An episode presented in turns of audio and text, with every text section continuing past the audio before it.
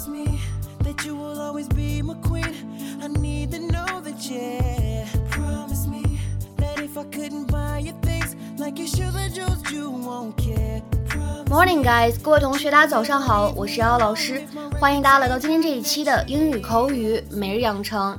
今天的话呢，我们来学习非常简短的一个句子。 You are one to talk. You're one to talk. You're one to talk. You're one to talk.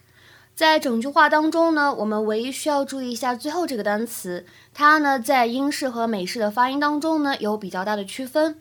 这个单词 t a l k 在英式发音当中呢，我们读作 talk talk，在美式发音当中呢，我们读作 talk talk。这句话在今天台词当中是什么意思呢？表达“哎呦，你还好意思说我呀”这样一种特别哎反问、质疑的语气。I don't know where those kids are. What is more important than putting a working lock on a bedroom door? You are one to talk. What is that supposed to mean? You don't remember when I walked in on you and Mom that time? Gloria, could we please go now? Mm-hmm. Mm-hmm. So why don't you just get off your high horse, Dad? At least I am trying to handle this better than the two of you did. What did we do? You made gimlets and went back to your room. What were we supposed to do? You you you could have talked to me.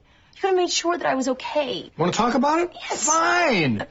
那我们今天台词当中的这句话 "You're one to talk"，它呢其实源于口语表达当中的 "You're a fine one to talk"。那么这样的表达表示什么意思呢？就是哎，你也做了一样的事儿，你还好意思说我？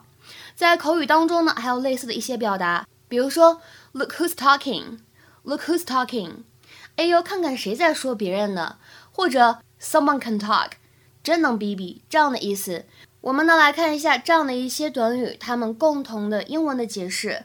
They are used to tell somebody that they should not criticize somebody else for something because they do the same thing too。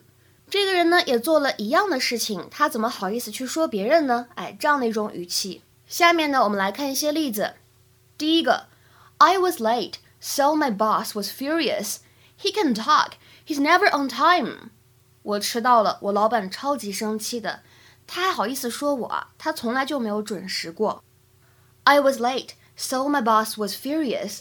He can talk. He's never on time. 再比如说下面这样一个对话的例子：George is so careless with money. Look who's talking.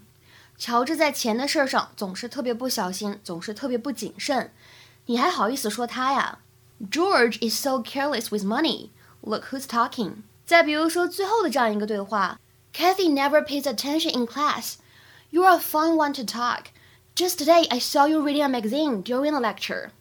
Kathy 上课从来不认真听讲。哎呀，你还好意思说别人啊？今天我就看到你在讲座上面看杂志来着。Kathy never pays attention in class. You're a fine one to talk. Just today, I saw you reading a magazine during the lecture. 今天的话呢，在节目的末尾，请各位同学呢尝试翻译下面这样一个句子，并留言在文章的留言区。你英语考试又没及格，你还好意思说我？你已经连续三次英语考试不及格了。你英语考试又没及格，你还好意思说我？你已经连续三次英语考试不及格了。这样一段对话应该如何来翻译呢？期待各位同学的踊跃发言。我们今天节目呢就先讲到这里，拜拜。